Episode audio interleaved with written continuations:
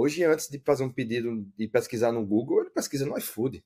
O, o, Google do restaurante é o iFood. Então, cara, devo estar ou não devo estar no iFood? Tá, devo estar ou não devo estar no mundo? É simples.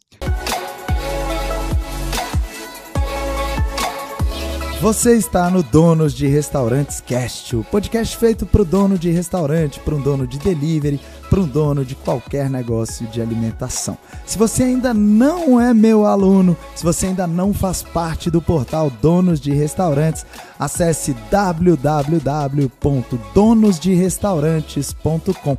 Faça sua assinatura, seja um membro VIP e consiga ter resultados extraordinários no seu restaurante. Você vai ter todo o conteúdo que você precisa para alavancar o seu negócio: conteúdo de finanças, conteúdo de marketing, conteúdo de vendas. Então, não perca mais tempo, seja meu aluno do portal Donos de Restaurantes. Mais um capítulo do Donos de Restaurantes Cast, o maior podcast para donos de restaurantes do Brasil. A gente passou uma temporada distante aqui do podcast, tocando outros projetos e agora a gente volta com força total e eu tenho um super convidado, um convidado muito especial para bater um papo com você que é dono de um delivery, dono de um restaurante, dono de qualquer negócio de alimentação.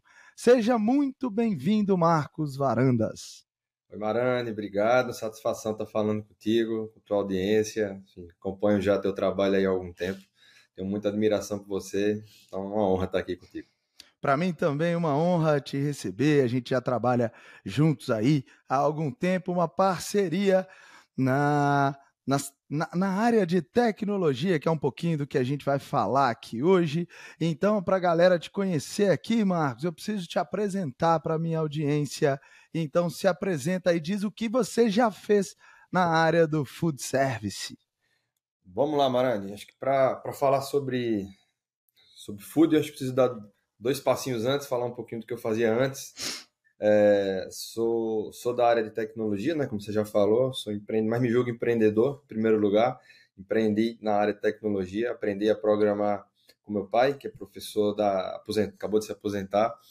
E lá no milênio passado, apesar aqui dos cabelos com o uso da tecnologia atual, né, vamos falar um pouquinho disso não, não, não entregue tanta idade, mas lá em 97, 98, a gente iniciou o que eu chamo de fábrica de software. É, e o que é uma fábrica de software? Até aproveitando aqui a audiência, que são donos de restaurante. Então, imagina que você, que você tem um restaurante e você tem uma cozinha, né? E não, não necessariamente você tem uma cozinha que faz pizza, ou que faz pastel, ou que faz feijoada, ou que faz... Enfim, você tem uma cozinha, né? A fábrica de software é isso. Eu sou uma empresa que faz software, ponto. Então, cada cliente que me procurava, que nos procurava naquela época, a gente desenvolvia um software para resolver a dor dele. Então, imagina que o cara era uma, uma tinha uma loja de roupa. Então, a gente ia lá, desenvolvia um software para resolver as dores que ele tinha, seja cadastrar os produtos, fazer venda, controlar estoque de roupa. Depois procurávamos um laboratório de análises clínicas. Então, dores completamente diferentes. Tá? A mesma Sim. coisa. Tem que ser uma cozinha, e aí você vai lá, um dia você faz pastel, no outro dia você faz um, uma pizza, no outro dia você faz um hambúrguer, no outro dia você faz uma feijoada. Quer dizer, como eu já vi você falando algumas vezes, né? Como o pato, né? Você faz tudo, no fim você não faz Sim. nada. E assim, durante muito tempo, mas nada bem feito. No, durante muito tempo, e aí diga-se 10 anos, né? Nesse muito tempo, até 2010, mais de 10 anos. Até 2010, eu e meu pai, que era da empresa, depois Daniel, também sócio, meu irmão mais novo, também fez a cursória de tecnologia e veio trabalhar conosco. A gente ele já tinha atendido cerca de 60 segmentos diferentes. Imagina, uma loucura. Já, eu já, uma loucura. Eu já tinha dois filhos é, e estava ali dentro, estava no meu limite de trabalho, assim, de não aguentar mais fazer tantas coisas diferentes, né? A mente já não produzia e você vê que nessa época a gente passou por fases de não ter internet, de não ser tão fácil você acessar um cliente. Hoje, nossa audiência aqui, todos devem usar software, né? imagino é, quando tem um problema com o seu sistema, o que, é que você faz? Liga ou entra no contato com o chat, né? E alguém vai, acessa seu computador, rapidamente resolve o teu problema, né? Naquela época era por telefone, durante um tempo nem, nem celular era tão fácil, a gente tinha que pela cabeça, né, e dar suporte. Eu fazia tudo, dava suporte, desenvolvia o sistema, cobrava, vendia, fazia tudo, né? Então era uma loucura. Né? Batia, escanteio, corria, vai cabecear. Ou ainda contratava no técnico, fazer tudo, fazer tudo, absolutamente tudo. É, e aí, em 2010, né, é, foi quando a gente se reuniu, nós três, e ah, do jeito que tá, não dá. É, a gente precisa escolher um segmento, né? Então, vamos escolher um segmento e ser especialista nele, né? Foi quando a gente escolheu atuar com o segmento de, de restaurantes, né? Por, e lembrando, acho que é importante frisar, a gente, tudo isso que eu falei na cidade de João Pessoa, né? A gente está em João Pessoa, nós, eh, nós moramos, continuamos morando aqui, mas na época, enfim, a empresa era aqui, e a gente não pensava muito em expansão, pensava em atender ali aquele segmento, aquela região.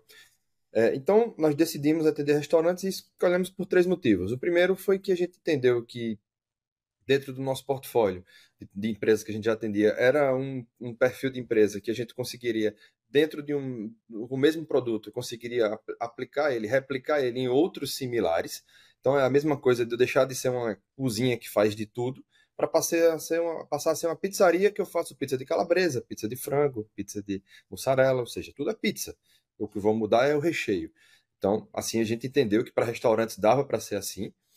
É, de, outro, outro fator que a gente, por vir da área de tecnologia e a gente gostar muito de tecnologia, a gente entendeu que era um setor que tinha muito a se desenvolver ainda naquela oportunidade. Então, nos dava a oportunidade também, a possibilidade de também se divertir, de fazer coisas bacanas para aquele segmento, né? E terceiro, assim, é, a gente via que era um tipo de segmento que ele tinha frequência de abrir novas unidades de restaurantes. Então, é, hoje a gente fala muito sobre tamanho, quando a gente fala sobre empresas de startup, tecnologia, a gente fala muito sobre tamanho de mercado, é, fala é, se tem muitas oportunidades de você crescer, produtos escaláveis. Nessa época, obviamente, não se falava nada disso, mas a lógica foi a mesma. Foi, se, se tinha um mercado que era suficientemente grande para a gente poder crescer, segundo, existia a oportunidade da gente resolver dores a partir do, do que a gente estava de desenvolvimento, e três, se era realmente um produto que ele era replicável, a gente conseguia fazer outros. Então a gente olhou para esse segmento, entendeu que sim, e a partir dali, de 2010 em diante, é, eu, eu, eu, dou um marco ali entre 2010 e 2013, né? Foi quando a gente começou a, a, à medida que a gente ia crescendo dentro de soluções, aí quando eu falo soluções, eu, nesse momento eu estou falando mais do PDV, sistemas de gestão de estoque, para fazer lá uma linguagem que vai entender mais. Né? Então, PDV na época era computador, né? Um computador e tinha um sistema de gestão de estoque. Contas a pagar, contas a receber, é, entrada de mercadorias, é, ficha técnica, o, o, o básico. A gente fazia aquilo ali bem feito.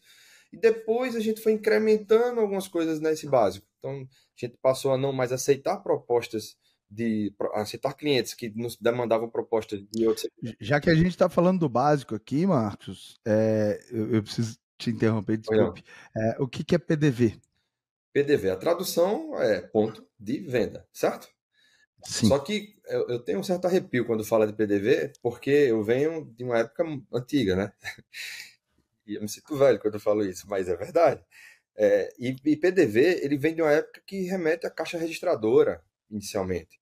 É, do passado mais distante, né, vem de Memocache. Não sei se alguém já usou aqui Memocache. Era uma maquininha que simplesmente você digitava alguns códigos, sequência de códigos, acumulava mesas, cujo objetivo era dar um totalizador da conta para passar para a mesa do cliente.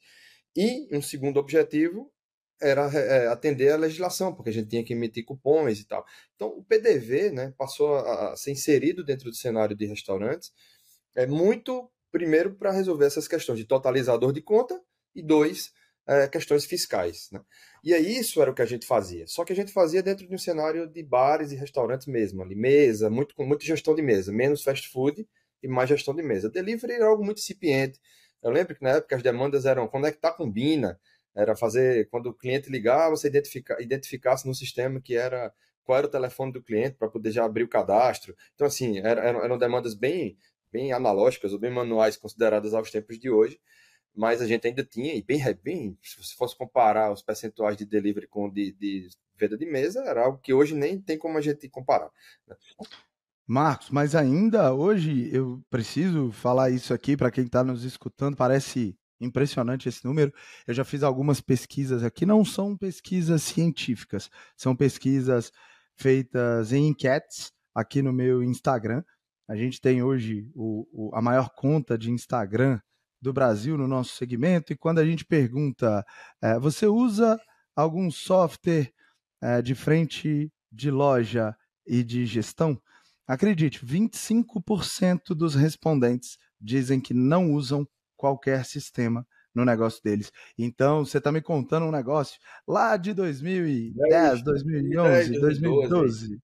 Exato. E 11 anos depois, a gente vê ainda o tamanho da oportunidade. Se eu não me engano, no Brasil a gente tem aí mais de 500 soluções que tratam de, de bares e restaurantes. E mesmo assim, mais de 25% afirma que não tem nenhum software. Então a gente vê que mesmo trabalhando toda essa evolução aí em tantos anos, a gente tem muita coisa para evoluir, é, né? A gente está falando aqui do básico, e você está dizendo que o básico muitos não usam, e aí sobre o básico também é importante salientar, né? Eu, eu, eu quando eu falei aqui do básico, eu estava falando que na época a principal dor que ele resolvia era totalizador de contas e eh, obrigações fiscais.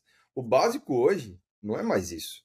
O básico hoje é você conhecer seu cliente, o básico hoje é você conseguir entregar uma boa experiência para o teu cliente. Então, o básico mudou. A tecnologia é, sustenta o básico. Ele só mudou uhum. o que é. E aí as pessoas não terem nem o que era básico em 2010, acho que é o momento de repensar o negócio. Tá? É repensar uhum. onde você quer ir com o teu negócio. Uhum. E aí, então, voltando, né? Então a gente falei do básico, e aí foi quando a gente começou a, a resolver outras dores, né? Então, em 2011, a gente lançou lá o primeiro sistema de comanda móvel, né? Hoje é comum, mas na época era uma grande novidade, desenvolveu né, para iPod, é, antes existiam os, as comandas móveis para palm top, né, que os garçons gostavam de furar ela, o palm top com a canetinha lá, um negócio caro, mas, mas era, era algo quase que descartável e não funcionava tão bem. A gente, quando desenvolveu para iPod com a tecnologia boa, isso nos deu um crescimento na região, né, e realmente a gente resolveu muitas dores. Os garçons trafegavam menos dentro do restaurante, os pedidos chegavam na cozinha, a gente tinha menos erro, né, porque o garçom não precisava mais escrever, ele podia digitar o pedido, e aí o cliente ficava mais satisfeito, o pedido chegava mais rápido na mesa. Então a gente começou a ver outros ganhos de eficiência, né, e aí isso vai passando, as fases, vamos chamar assim, né, você, você, você fala muito do topo, das escaladas, você vai crescendo, vai entendendo, né, as fases que vai passando, isso passa a ser o novo básico. A partir do momento que isso funciona para todo mundo, é, como é que o consumidor vai a um restaurante e ele aceita que o prato dele não chega a um tempo adequado porque de repente o cozinheiro não está entendendo a letra que o, que o garçom escreveu do prato dele ou não chega da forma como ele pediu porque ele não escreveu adequadamente o complemento ou a observação. Então a tecnologia vem evoluindo e eu estou falando de 2011 ainda, ó, tá 12, 12 anos né, de diferença. É, e aí em 2012 a gente desenvolveu o que a gente chamava na época de web delivery. O que era um web delivery? Era um e-commerce de, de, de, delivery, de comida para restaurantes. É, depois de 2012, final ali para 2013, veio o iFood, ainda incipiente. Então, antes um pouquinho do iFood, a gente já tinha desenvolvido algo similar.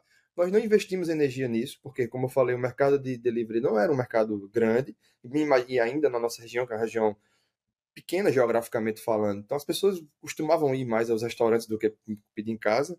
É, e aí veio 2013 que foi o grande salto, né? Que, que veio a Copa, a Copa, do Mundo vindo ao Brasil em 2014. A gente viu uma oportunidade de resolver uma grande dor que era é, o idioma, né? Porque a gente recebeu muitos turistas. Está em João Pessoa, teríamos duas cidades sedes a uma hora e meia de distância, né? Natal e Recife. Então os turistas iriam trafegar por aqui, a gente conseguiria atender bem esses dois públicos. Tínhamos clientes nessas duas eh, cidades e aí a gente desenvolveu o cardápio digital. Fizemos essa solução em parceria com a Brasel em parceria com o Sebrae, contratamos fotógrafos, contratamos tradutores, isso tudo eu, eu, eu absorvi esses custos dentro do projeto, não foi só a tecnologia, e entregamos para os nossos clientes o tablet ou o sistema de gestão de cardápio é, com fotos e traduzido pra, pra traduzidos para no mínimo cinco idiomas. Então, Uau. ele conseguiu fazer realmente um projeto muito bacana. É, acabou que ele foi lançado, foi muito, fez muito sucesso na, na época, trouxe mídia e nos trouxe também uma grande possibilidade de crescer. A gente conseguiu sair pela primeira vez daqui da região, conseguiu ir para o sul e etc. Né? E nesse momento, entre 2010 e 2013, foi o momento que a gente conseguiu transformar aquela, o que era uma fábrica, num, de fato, uma empresa voltada para o segmento de food. Ali estava nascendo a Menil, né? antes era a M Varandas, por falta de criatividade, o nome nosso, a primeira letra do nome e o sobrenome. Depois veio o menu, menu que é a, a brincadeira, né, em, em, em, alusão ao cardápio digital, é o novo menu, né? O menu, new N-E-W. E depois ele virou a solução que deu origem a, ele, ele deu origem à solução que de todos os a, a, o conjunto de soluções para food service que a gente foi construindo ao longo do tempo. Né? Aí só fechando esse capítulo, é, o cardápio digital, infelizmente, acabou ficou muito caro o tablet, o dólar cresceu bastante, e ali ele meio que deu uma patinada depois da Copa do Mundo, não ficou um negócio que realmente se sustentou. Né? Hoje a gente já vê isso, enfim, houve, vieram outros tablets, vieram outras soluções, o mercado absorveu, mas mais uma vez, né? É básico isso ou não é? Em alguns restaurantes faz sentido ter tablet, é para ter ou não é para ter? Aí volta aquela pergunta inicial. Né? Então, acho que o básico depende muito do, do, do, quão, do quão grande é o objetivo de cada um e do, do, e do, do onde ele, ele quer estar e de como ele está se posicionando. Ô Marcos, é, você fez um grande trabalho nesse, nesse segmento de mercado e até pela sua experiência eu quero trazer aqui um assunto e quero entender sua visão. Algumas pessoas me perguntam, Marani, eu estou pensando em colocar um totem aqui no meu restaurante. Marani, eu estou querendo passar tudo para autosserviço. Outras pessoas falam, Marani, tá no momento de eu colocar um, um tablet aqui, que, que foi um, um, exemplo que você trouxe aí. E, e, a grande verdade é que eu, eu acredito em, em uma não, antes de eu dizer em que eu acredito, eu quero saber como é que você enxerga isso. Como é que você enxerga essa digitalização nos restaurantes, essa chegada de novas tecnologias, e eu quero entender se isso é, de fato, para todo mundo. E aí, até antes de responder essa tua pergunta, eu vou fazer mais uma historinha aqui também. Em 2015, né? Não sei se você gosta de filmes, assim, é, é tem o um filme do De Volta para o Futuro, e o futuro, né, que eles falavam lá na época, era 2015. E em 2015 eu comecei a fazer algumas palestras e fazer uma brincadeirinha do restaurante do futuro. Falava muito sobre isso. Né? E foi quando a gente desenvolveu uma solução de, de, o cardápio digital, a gente transformou ele numa solução para o celular. É, e ali era a ideia era o cliente chegar no restaurante, digitalizar um QR Code, fazer o pedido, pagamento 2015, né? a gente está em 2023. A pandemia acelerou muito isso, essa, essa solução. Mas eu, tava, eu já estava falando disso de 2015. E eu fazia muita palestra de conscientização para os restaurantes, muito Sebrae, muita Brasel, é, principalmente no Nordeste, que era mais minha, minha região de atuação forte. E o que eu falava lá na época é o que eu vou falar exatamente agora. Né? A digitalização não é do restaurante, é do consumidor. Não é o restaurante. Não, é, todas essas soluções que você falou aí são soluções de contato entre o restaurante e o consumidor. Então, é o consumidor quem se, quem se digitalizou, certo? O consumidor hoje ele usa celular. O consumidor ele faz, ele pesquisa, ele, ele decide para onde ele vai através do celular. Ele já usa, principalmente aí falando de restaurantes. Hoje, antes de fazer um pedido e pesquisar no Google, ele pesquisa no iFood. O, o, Google do restaurante é o iFood. Então, cara, devo estar ou não devo estar no iFood? Tá. Devo estar ou não devo estar no mundo? É simples. Responda essa pergunta. Eu tenho essa mesma visão. Você existe ou você não existe. É só, é só essa resposta se você, se você quer dar. Então, você tem que, tem que estar é, disponível para o, teu, para o teu Na minha visão, você tem que estar disponível para o teu consumidor. Então, imagina que eu sou um restaurante muito requintado de mesas e que é, o meu consumidor é aquele cara que vai fazer um pedido, vai demorar mais X tempo e vai fazer um outro pedido, e eu vou ter um garçom que quer dar uma experiência. Faz sentido eu ter totem? Não faz. Faz sentido eu ter um cardápio digital? Talvez uma carta de vinhos. Né? Então, acho que a solução de tecnologia e da digitalização não é necessariamente do restaurante simplesmente por colocar, mas de acordo com o consumidor dele. Por outro lado, a gente falar de fast food. Faz sentido um fast food não ter um totem? Não. Não. Ele tem que ter um claro totem. não. Porque Sim. o McDonald's é a referência de fast food. O McDonald's está com totem há não sei quanto tempo. Faz Verdade. É, tudo, tudo tem que entender que tecnologia é o meio que vai levar o teu restaurante para entregar uma melhor experiência para o teu cliente. E entender que isso é um processo, né, Marcos? Porque é um não é difícil a gente ver que em muitos lugares é, o, o restaurante coloca um totem, mesmo um fast food, e tem uma pessoa do lado ensinando como é que utiliza Exatamente. aquele totem. Então a gente tem que entender que é um processo, as pessoas precisam se habituar a, a, usarem esse tipo de tecnologia. A tecnologia também, pelo seu lado, precisa melhorar, como já melhorou tanto, Sim. né? Para a gente, para você que, que já trabalhou tanto com programação, eu também. E ela é já trabalhei... né, Maranhão? Ela é totalmente Exato. perfeita, ela vai falhar. A única certeza que a gente tem é que ela vai falhar. E além disso, a gente tem a usabilidade, né? Isso. Então, é, o que talvez para uma é, criança ou para um adolescente ali é mais intuitivo, para uma pessoa da melhor idade talvez não seja, né, Marcos? Exato. Então a gente tem é, pontos de vistas diferentes e entender que isso é um processo de amadurecimento. Você, você, falou de diferença de idades, é outro fator extremamente relevante. Não adianta, eu já fui em restaurantes é, que só tem a opção de você ver o cardápio através do celular. Poxa, tá uhum. Tá errado ter a opção de ver pelo celular? Não, tá certo. Mas você só ter essa opção, imagina que meu pai pode não querer ver no celular dele. Ou eu posso não estar tá afim de ver meu celular. Meu celular pode estar tá com meu filho, ele tá brincando lá no meu celular e eu quero ver o cardápio. Quer dizer, eu não vou ver? Eu presenciei essa situação, é legal a gente trazer aqui para o bate-papo e vai nos ajudar uh, no, no que a gente vai conduzir aqui, Marcos. Eu estava sentado em um restaurante eu, a minha esposa, o padrasto da minha esposa, o senhor Tarcísio e a mãe da Fernanda, a dona Silvia. E o Tarcísio não gosta de cardápio em QR Code. Uhum. E, e no restaurante só tinha cardápio em QR Code. Aí. E aí ele solicitou, ele chamou o garçom e perguntou: Olha, a gerente está por aí, eu queria bater um papo com ela. E na verdade, quem veio foi a proprietária desse restaurante. E aí ele fez uma reclamação. Olha, eu queria deixar aqui registrado que eu não gosto de QR Code. Então seria legal se você tivesse um cardápio físico para eu dar uma olhada e tal. Eu não me dou bem com, com cardápio no celular. E aí a gente vê a necessidade do cliente, né? E aí a, a proprietária falou: não, eu tenho um cardápio físico. E aí, na verdade, é, esse é um grande problema, né?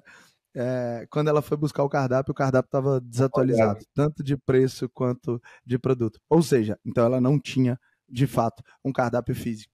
E a gente precisa entender, né, Marcos, que por mais que a solução seja, poderia ser a melhor solução do mercado, não era para esse público. Não era. Ou, é, então, o que a gente precisa? É, de alguma maneira, trabalhar de forma híbrida nesse caso, né? Que é, poxa, Isso. se eu quero ter QR Code, eu posso ter o QR Code para quem quer QR Code e o cardápio físico para quem quer o físico. É bem isso que você trouxe, né? E, e, é isso. E existem os outliers, né? Existem os fora de série, existirão sempre aqueles que vão querer inovar e fazer as coisas pela diferenciação. Então, uhum. eu atendi o Bob's por um tempo, um cliente nosso, não sei se é, uhum. citar como referência, ele inaugurou uma loja que quis fazer 100% digital. Ok.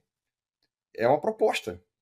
Mas pode ser que alguém queira. E aí ele está se propondo a não aceitar, por exemplo, que o seu, o seu. Eu esqueci o nome dele que você falou. O Tarcísio. O Tarcísio não vá lá. Uhum. Pode acontecer. É uma opção, né? Pode acontecer, Sim. é uma opção. Eu estou escolhendo que nessa minha loja eu estou fazendo uma loja X uhum. para o público mais jovem, o público adolescente, um público que vai querer vir aqui, vai... ok.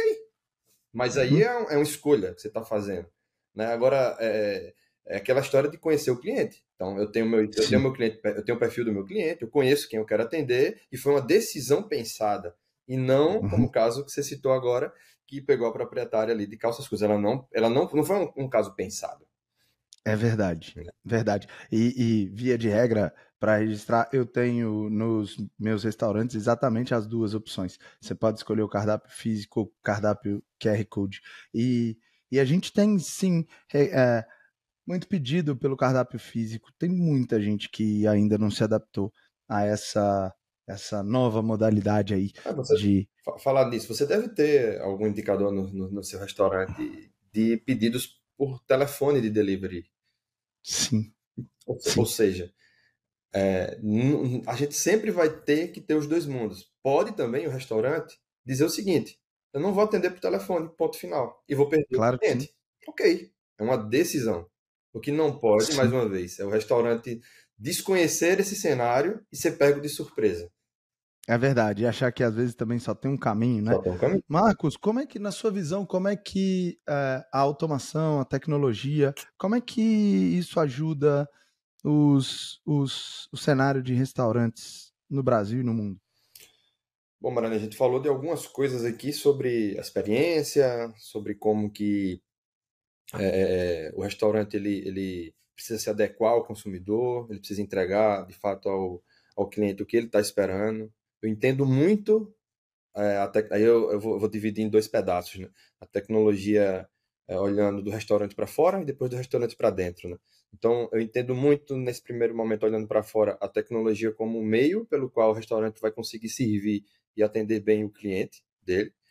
É... Então, imagina que que o cliente hoje ele é cada vez mais exigente, ele é cada vez ele exige, exige um tem um nível de comparação cada vez mais alto. Cada falha que o restaurante hoje cometa vai estar nas redes sociais e aquilo Verdade. tem um índice de replicação absurdo.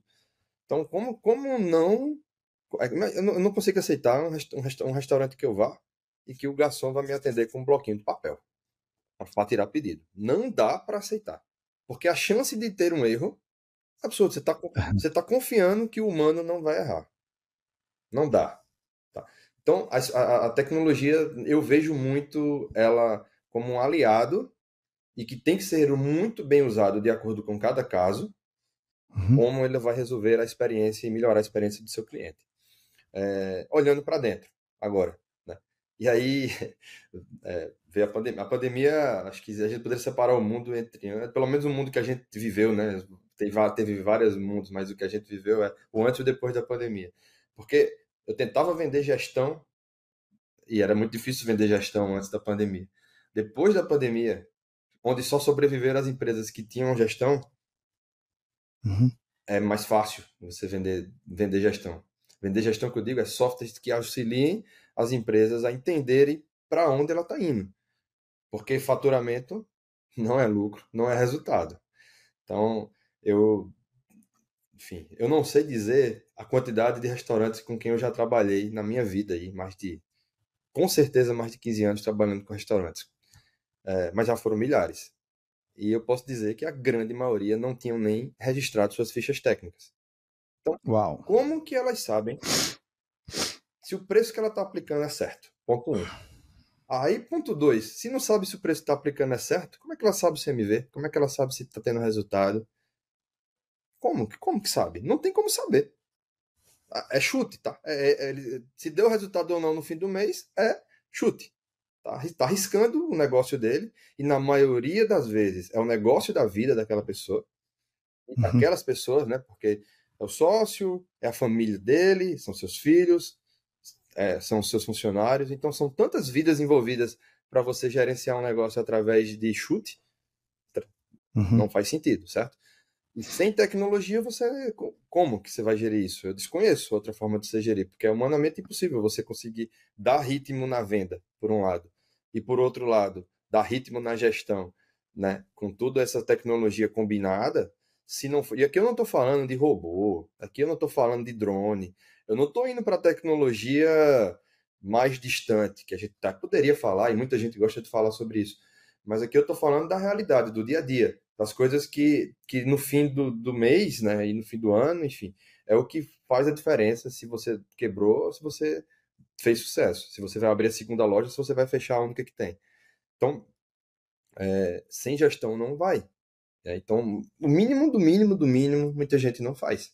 E a tecnologia, mais uma vez, é o meio. Não adianta também achar, vamos, terminou o papo aqui, todo mundo viu o papo e vai dizer, putz, preciso comprar um sistema, vai resolver minha vida. Não vai também. Porque se contrata, eh, eh, se contrata o sistema para cadastrar ficha técnica, mas você não cadastra, você não fez nada. Se você não sabe como é que é a composição dos teus pratos e para poder cadastrar, e muita gente não sabe. É, uhum. não, e não sabe porque eu já ouvi milhares, assim, eu nem sei dizer quantas. Não sabem. Uhum. E se você contrata o sistema, cadastra a ficha técnica e não dá entrada nas notas, também ferrou. Se uhum. você não faz balanço regularmente, ferrou. Então, assim, são processos. É, é, é um restaurante, é uma indústria que tem venda instantânea. É complexo. Uhum. Você não está afim de fazer um negócio complexo, restaurante não é para você. Eu estava falando hoje mais cedo sobre isso. As pessoas confundem muito a paixão por cozinhar com o negócio, com o business, que é conduzir um restaurante. Um restaurante é sim uma fábrica de comida, ao mesmo tempo você tem uma área comercial, que é a sua área de vendas, você tem uma área que a gente pode chamar de administrativa ali, onde você tem o financeiro, onde você tem toda a burocracia, você tem a área tributária, e a maioria dos donos de restaurantes, quando você estava falando disso, Marcos, depois eu vou uh, retomar aqui no que eu acredito que a tecnologia ajuda o dono de restaurante, mas essa passagem é muito importante que você trouxe aqui. Eu gravei um vídeo, eu visitei a FISPAL, eu sei que você estava lá também. Sim. A FISPAL, para quem está escutando esse podcast e não conhece, é a maior feira de alimentação fora do lar da América Latina e ela acontece todos os anos em São Paulo, mais de 30 anos dessa feira. E, e, e esse ano, Marcos, eu imprimi um DRE e fiz uma entrevista com as pessoas. Eu parava as pessoas e falava: opa, tudo bom? Me ajuda aqui, por favor. Que ferramenta é essa? E aí algumas pessoas falavam ficha técnica. Nossa. Não, não é verdade. Assiste tá lá no Instagram. Ficha técnica. Eu falei, não, não, não é isso. E essa? Excel. Tá, tudo bem, pode ser um Excel, mas o, o que que o que que tá aqui? Que ferramenta é essa no Excel? Ah, é uma ferramenta administrativa? É, tá bom, pode ser, mas o que, que, que é isso aqui? Enfim, é, a gente viu que mais de 90% das pessoas não reconheciam um DRE. Depois eu andei, agora para você se assustar um pouco mais, esse vídeo ainda nem divulguei, eu andei com uma ficha técnica e perguntei para as pessoas. E aí talvez 60% das pessoas que estavam lá acertaram, mas 40% não. E aí o que eu estou trazendo aqui para completar o que você trouxe é que as pessoas não conhecem o básico do básico. Isso. Então, se ela não sabe nem o que é um DRE, provavelmente ela não tem um plano de contas, provavelmente ela não tem uma organização financeira para saber o que é custo fixo, o que é custo variável. Se ela não tem o básico, que é essa organização, então ela não cuida e não tem controle. E dificilmente ela vai saber se ela está lucrando, se ela não está lucrando, se o negócio dela está. Provavelmente, Marana, essa pessoa, essa mesma pessoa que você está falando aí, ela vende, ela antecipa todas as vendas do cartão, ela não faz a conta de quanto é que está a taxa, é, ela não tem fluxo, controle nenhum de fluxo, ela está sempre considerando que o que ela está vendendo já vai entrar no caixa dela com desconto do cartão, com desconto da antecipação. E aí, quando vem um evento como o da pandemia, ele não tem recebível. Ele não tem nada para frente. Ele não vai conseguir vender, consequentemente, ele não vai conseguir pagar os boletos. Porque ele não tem minimamente gestão. Ele não tem contas a receber. Ele recebe tudo hoje. Está tudo antecipado. Já tem muitos que ativam lá já a antecipação automática. É o RAV, o RAV antecipado. Então, eu estou só trazendo para deixar mais assustador o cenário e muitos vão se identificar com o que a gente está falando aqui. E, e, e, sabe o que, que acontece, Marcos? As pessoas é, precisam entender, a gente tem que trazer essa clareza para elas, que essas ferramentas aí existem hoje em dia, né? Eu, na época que meu pai, né? Meu pai tem mais de 40 anos que tem restaurante, 45, se eu não me engano, e é, na época do meu pai não tinha antecipação de recebíveis, então, é, assim como não tinha antecipação de recebíveis, ele não tinha um controle mais rigoroso do recebimento de cartão de crédito, quando é, o cartão de crédito surgiu, né? Porque na época dele nem tinha cartão de crédito ainda. Mas o que, que eu quero dizer? A gente tem um, uma ajuda da tecnologia para que essa essa ajuda nos trouxesse mais controle, mais conhecimento do nosso negócio. Uh, eventualmente, se alguma coisa saiu da rota, você tem o controle uh, de, de, de, antecipação ali para pegar aquela grana ali e resolver alguma coisa de emergência, mas isso não poderia se tornar regra, né? Então, muitas vezes, o, a, toda essa tecnologia, toda essa todas as ferramentas que a gente tem hoje acabam sendo muito mal utilizadas. É a mesma coisa do cara tentar bater um prego com um alicate. Pode ser que ele vai conseguir, mas não é a ferramenta Exato. adequada para aquilo, né? Então, o que a gente tem hoje é um mercado que está tentando se profissionalizar. Eu não sei se você enxerga dessa forma, é, a, mas é. A, a prova, você falou da FISPAL, né? Eu frequento a FISPAL há pelo menos 10 anos. Eu nunca vi tanta gente na FISPAL como eu vi esse ano. É, isso, para mim, é um sinônimo de que as pessoas estão buscando. pessoas estão indo atrás, os momentos de palestra, você deu palestra lá, estava super lotado, todo mundo está buscando, né? Então está realmente uma procura enorme por querer entender o que é que está acontecendo, as mudanças, né? Eu vejo sim. E, e trazendo o assunto pós-pandemia, eu percebo que o perfil mudou bastante mesmo, né, Marcos? Como você trouxe. As pessoas estão mais preocupadas em entender sobre o negócio delas, as pessoas se assustaram muito com tudo que aconteceu.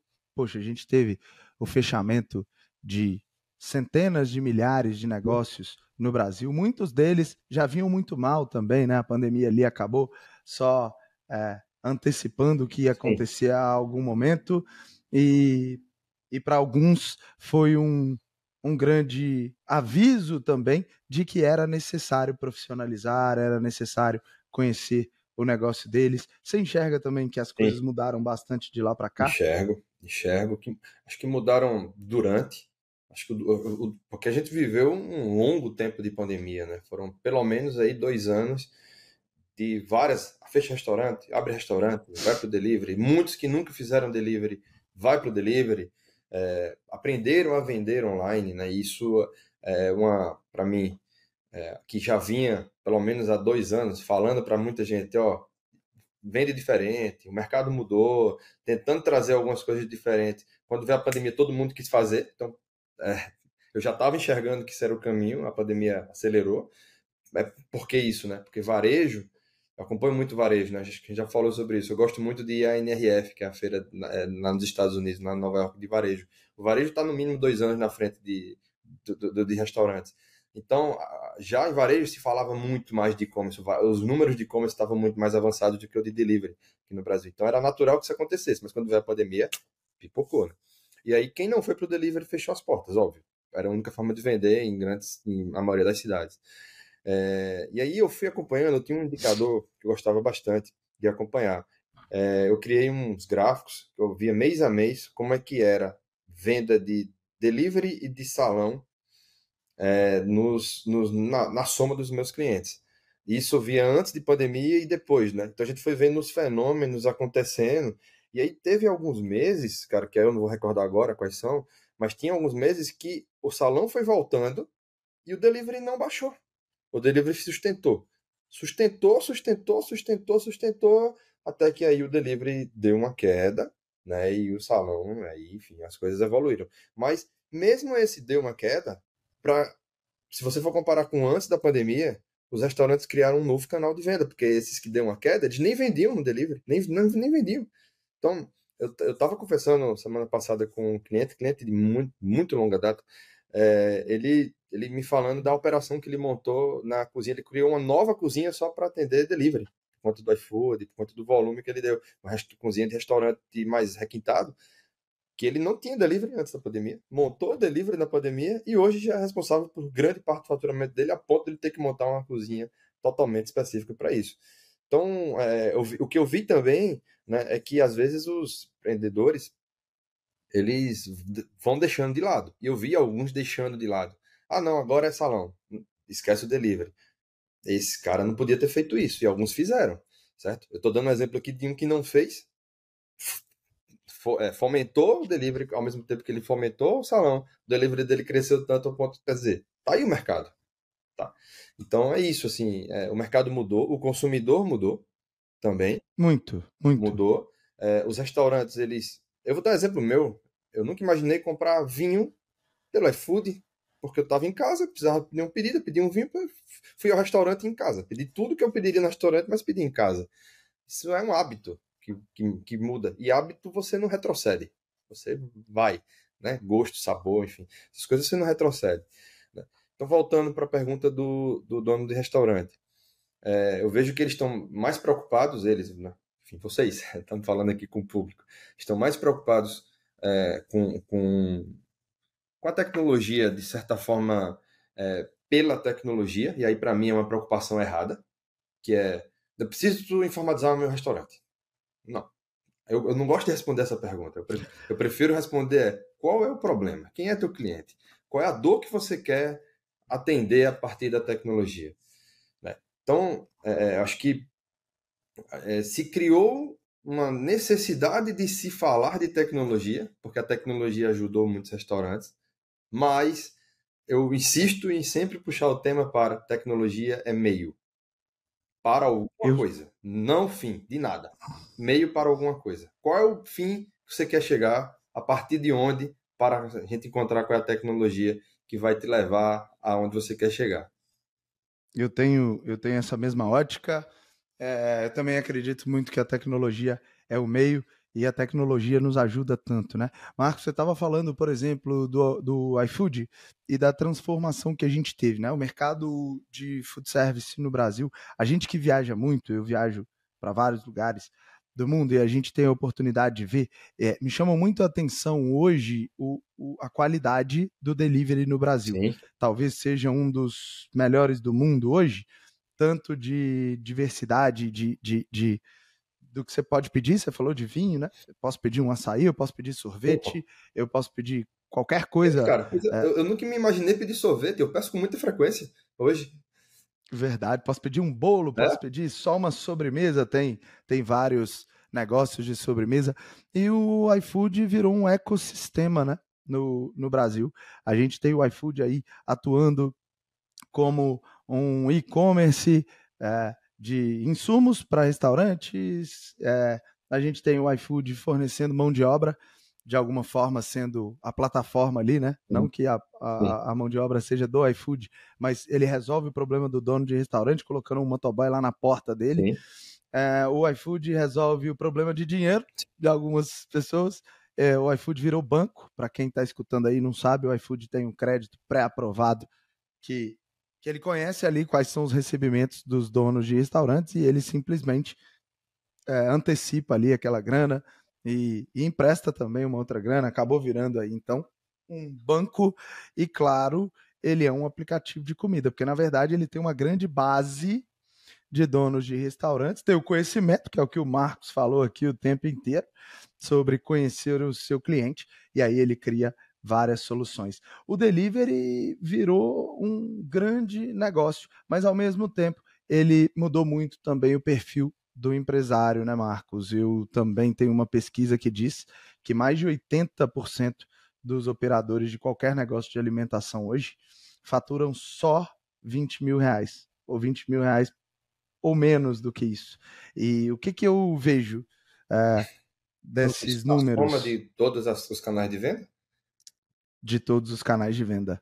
O que que mostra essa pesquisa? Que tem muita gente empreendendo dentro de casa, né? Sim. O cara abre um, um microempreendedor Sim. individual e abre o iFood e pronto. Ele imagina ali, né? Eu vou até falar uma coisa mais dura aqui, mas a gente precisa falar. Mas ele já imagina que ele é um empresário. E na verdade não é, não é um empresário. Ele tem uma cozinha dentro de casa e usa a plataforma do iFood, mas ele não tem uma empresa. Sim. E essa característica trouxe uma competitividade muito maior para o mercado de delivery. Então, o cara, quando entra no iFood, como você estava me contando aí, é, o cara tem centenas de opções de restaurantes para ele pedir. Como é que você enxerga essa transformação tanto do mercado, é, tanta competitividade do mercado, quanto dessa, dessa evolução do delivery no ah, Brasil? Ah, Marante, você falou já várias coisas aqui que, que eu poderia repetir, mas eu não vou. Eu vou falar uma coisa, um adicional, que é a questão da conveniência, né? É, eu entendo, né, e conversando com várias pessoas, que hoje você não escolhe onde você vai pedir necessariamente pelo mais gostoso, ou pela melhor embalagem, ou pelo seu restaurante preferido. É, é principalmente, em quanto tempo vai chegar na minha casa? E aí passa por tecnologia. Não pa passa por várias coisas, sim, passa pela cozinha, passa pela gestão de cozinha, etc. Mas passa por uma gestão também de como é que ele está fazendo esse pedido que vem do iFood. Eu vou falar do iFood aqui, podia falar de várias. iFood é o principal e, enfim. Claro. E ele pode ter outros canais de venda, pode ter a sua plataforma própria de, de delivery, pode ter seu telefone. Como é que você junta tudo isso?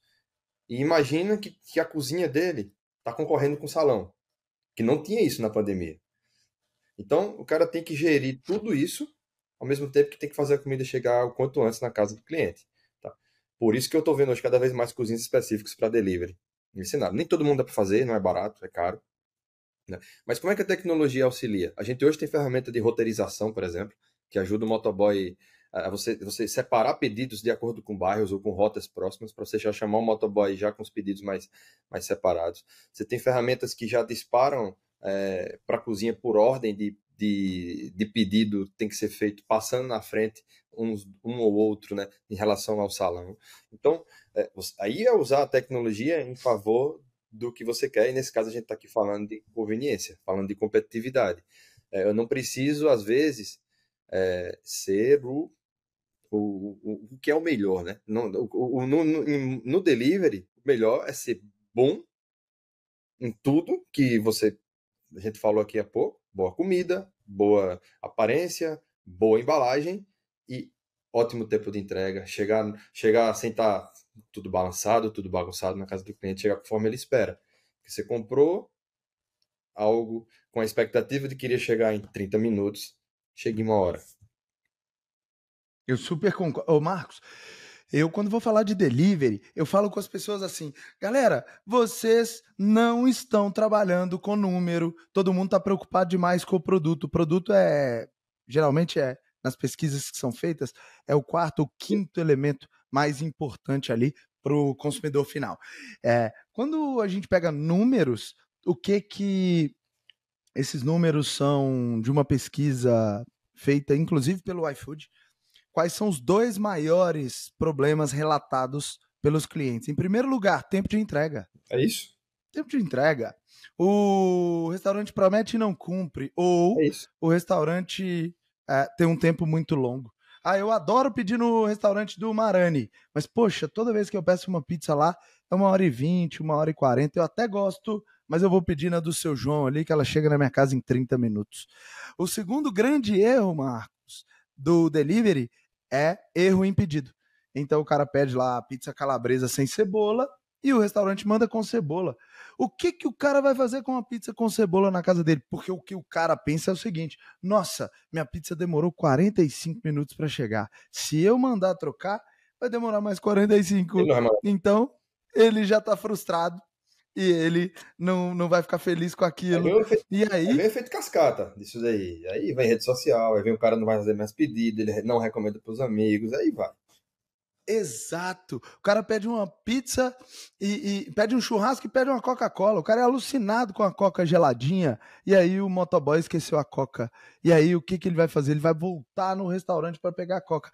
Aí desencadeia o que você trouxe, Marcos, que é ele vai é, dá uma nota baixa nos aplicativos, ele vai na rede social do Oi. restaurante para reclamar, ele vai no Google para fazer um registro também no restaurante, ele vai comentar com os amigos dele e possivelmente isso no médio e longo prazo vai detonar o delivery desse operador. E aí o que a gente tem que entender é que com tanta tecnologia, tem muita gente que ainda não faz o básico, né? Que são os processos operacionais ali, para que ele possa produzir ou pré-produzir as coisas que ele tem e, e despachar isso com velocidade e, aí, e ter não, aí é, é só aproveitando esse, esses ganchos aqui, né? É, eu gosto muito de usar o termo que nem é um termo que as empresas usam, nem eu usava na empresa também, mas é um termo que eu gosto de usar internamente, que é dizer, ó, o PDV, a gente falava de PDV, e hoje muito restaurante compra PDV, né? ou usa PDV, eu gosto de dizer que o PDV não existe mais. Uhum.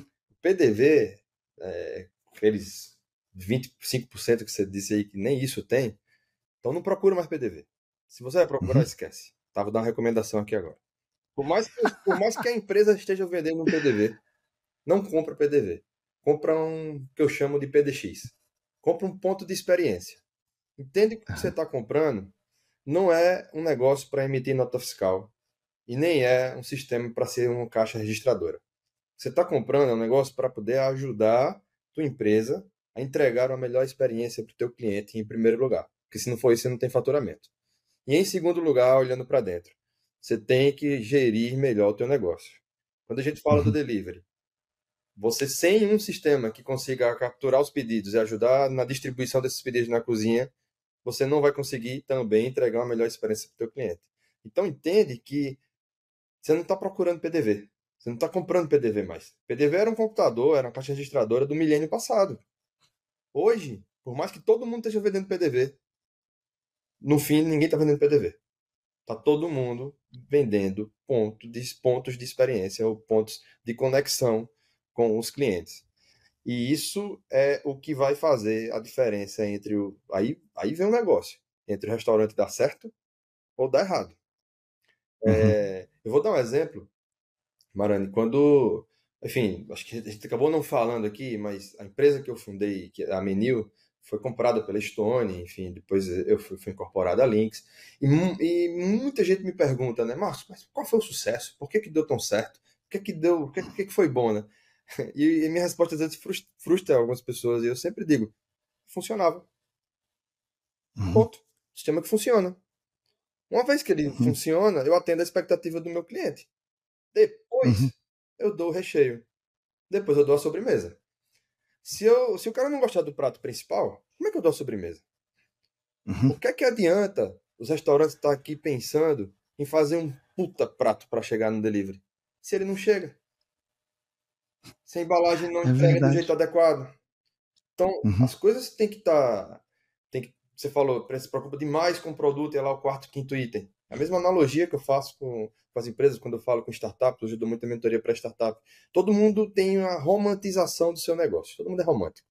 Ah, meu uhum. negócio é o meu negócio, é uma paixão, sou aquilo que eu faço, ninguém mais faz, é a maior maravilha do mundo, o cliente vai me comprar por causa disso, etc. Cara, tem que ser pragmático. O que você faz tem que ser bom. Ponto. Tua, tua briga é para tua briga não, tua luta é para entregar algo muito bom para o teu cliente. E na medida que ele é bom, você vai melhorando.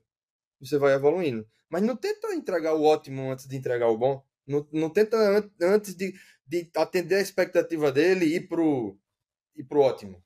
Não vai chegar o ótimo nunca se você não entregar a, a expectativa que ele tá, tá lá. Então vamos fazer o básico primeiro, depois a gente faz o floreio. Eu concordo com isso. E você estava falando que a gente não entrou nisso. A gente vai ter que gravar pelo menos mais umas três vezes. Eu, eu achei que eu achei que você seria meu convidado para gravar mais um, mas no mínimo mais dois capítulos, porque a gente já está inclusive indo para o final desse podcast. E o que você falou, Marcos, se a maioria das pessoas que está nos escutando agora guardarem essa mensagem no coração, e terem a orientação do que você falou, os negócios vão melhorar muito no Brasil. Eu também vejo um romantismo muito grande, vejo as pessoas querendo fazer algo extraordinário, mas muitas vezes elas pecam no básico. Então, um delivery, quando ele é, consegue ser o mais rápido do bairro ou talvez da cidade, hum? ele já está fazendo mais do que praticamente todos os outros deliveries. Só isso aí já qualifica o empresário a ter um negócio que vai é, ser sucesso, mesmo com um produto nota 7. O produto não tem que ser nota 10. Talvez se o produto for nota 7 ele for mais é rápido, é ele, ele vai conseguir ter sucesso. Então, é, a gente falou aqui bastante sobre o quanto as coisas mudaram, o quanto a tecnologia veio nos trazer bons recursos.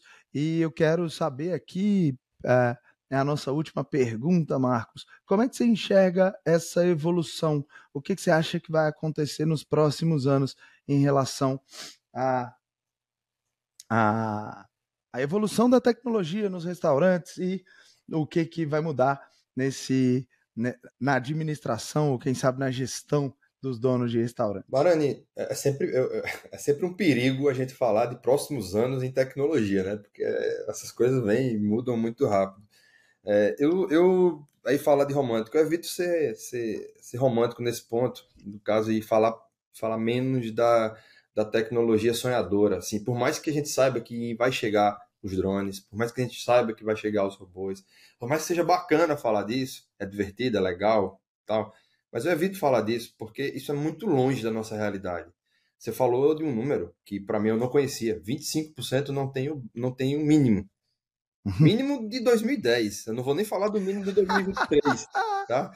Eu não vou nem Verdade. falar. Se a gente for botar o um novo mínimo, talvez vá para 60, 70%. Nem sei dizer, eu tô uhum. chutando qualquer número aqui. Então a gente está numa realidade que ainda é muito longe disso, uhum. tá? Então eu entendo que, que a tecnologia vai avançar aqui no, no, no, no nosso mercado em alguns aspectos. Primeiramente, é, ela vai cada vez mais aproximar o restaurante do consumidor, porque não tem jeito, uhum. o consumidor está cada vez mais perto da tecnologia. Isso é em uhum. todas as esferas da vida dele. E o restaurante faz parte da vida dele. Então, uhum. é, é, precisa estar atento aos caminhos que o mundo está indo. O restaurante não precisa inventar a roda, não precisa saber de muitas coisas do universo, somente saber o que é que está acontecendo, o que é que onde é que o consumidor dele está frequentando, o que é que está acontecendo. E todos nós também somos consumidores. Então, é, é, de certa forma até trivial ver isso, né? Eu lembro, só dando parênteses, eu lembro que quando eu implantava lá os primeiros sistemas de iPod, eu via garçom chorar, porque dizia que ia ser uhum. demitido, que não ia conseguir usar aquilo. Né? Hoje, todo garçom tem um celular, hoje não, já há muito tempo. Então, assim, basta a gente entender para onde que está indo a tecnologia, acho que não tem tantos esforços para a gente olhar para isso. Por outro lado, a gente falou muito de gestão. Aí, enfim, isso é um capítulo experiência. A gente tem que estar tá acompanhando. É, não, eu acho que tem muita coisa que é incipiente e o que falta é o restaurante se aproximar dessas coisas que estão acontecendo, porque a pandemia veio agora, já trouxe muita mudança. Então, essas mudanças precisam ser absorvidas e precisam ser usadas e precisam chegar na grande massa. Tem aqueles outliers, tem os que vão, sair na frente, e aqui a gente tenta falar com uma audiência grande. Então, acho que é, é olhar as referências de mercado e, e ir nelas, antes de pensar no que vai acontecer daqui a dois, três anos, porque senão você não chega nem lá. É, e aí, por o lado de gestão, eu estou vendo um movimento muito bacana que é o movimento das integrações dos sistemas de gestão uhum. com sistemas bancários, né? Houve abertura de, de plataformas bancárias, hoje a gente consegue uhum. já conectar. É, enfim, eu lembro de dificuldades que a gente tinha no passado de troca de arquivo FX com o banco para poder fazer consideração uhum. bancária, essas coisas. Uhum. Isso tudo hoje está cada vez mais facilitado, né? Com envio de remessa muito remessa, fácil. Hoje tá, isso está muito fácil e isso é, a gente sabe que, que que é, que é difícil você tra trazer complexidade para uma operação de restaurante e, e, que já é complexa, de fazer eles ficar pegando arquivo de um lado, passar para outro, vai dificulta que a gestão aconteça. Então, com esse movimento de aproximação dos sistemas de gestão, que são os ERPs, como gosta gosta de falar, uhum. né? Eu, evito siglas, mas eu gosto do PDX, esse eu adoro. As outras eu evito um pouquinho mais. é, então, a, aproximação do ERP com, com, com, plataformas financeiras, eu penso que vai dar, vai, vai trazer uma automatização que facilitará né, o uso dos restaurantes para essas gestões é porque banco todo mundo vê. Por mais que não tenha sistema de gestão, ele vai ver o saldo. Então, na medida que isso se integra, e, e, então a gente meio que obriga o cara a ter lá um mínimo de gestão. E aí, se ele já lança as contas dele, ele, ele já consegue ver o saldo no próprio sistema, ele consegue dar ali, dar um pulinho pro DRE. Aí a gente vai meio que uhum. obrigando o cara a, se, a gerir. Então, isso, como eu falei, isso é um salto de tecnologia que não é um robô, não é um robô daquele que a gente vê mas é um robozinho que está lá por trás fazendo as APIs, as comunicações acontecerem, que é invisível, mas que para mim, é, entendendo, entendendo a complexidade que isso é para um restaurante, ela é de uma utilidade e de um, de um resultado assim muito maior do que o robozinho que a gente fica vendo na televisão, turma falando. É verdade, muita gente nem sabia da existência desses robôs, mas toda essa inteligência que a gente hoje tem a, a oportunidade de usar como recurso, como arma aí, é, tem que estar cada vez mais em uma linguagem mais simples para o dono de restaurante, tem que estar tá mais acessível, tem que estar tá mais é, fácil de ser assimilada e esse é um desafio que a gente tem pela frente para que a gente possa ajudar os donos de restaurantes a terem esse acesso, a terem esses recursos, para que os negócios deles sejam melhor geridos. Marcos, muito obrigado pela sua presença aqui no podcast. Já está convidado para o próximo capítulo, porque tem muita coisa para a gente falar no próximo. Vamos nessa. Mais uma vez, então, você que ficou até o final, eu te vejo no topo. Valeu, galera. Tchau, tchau.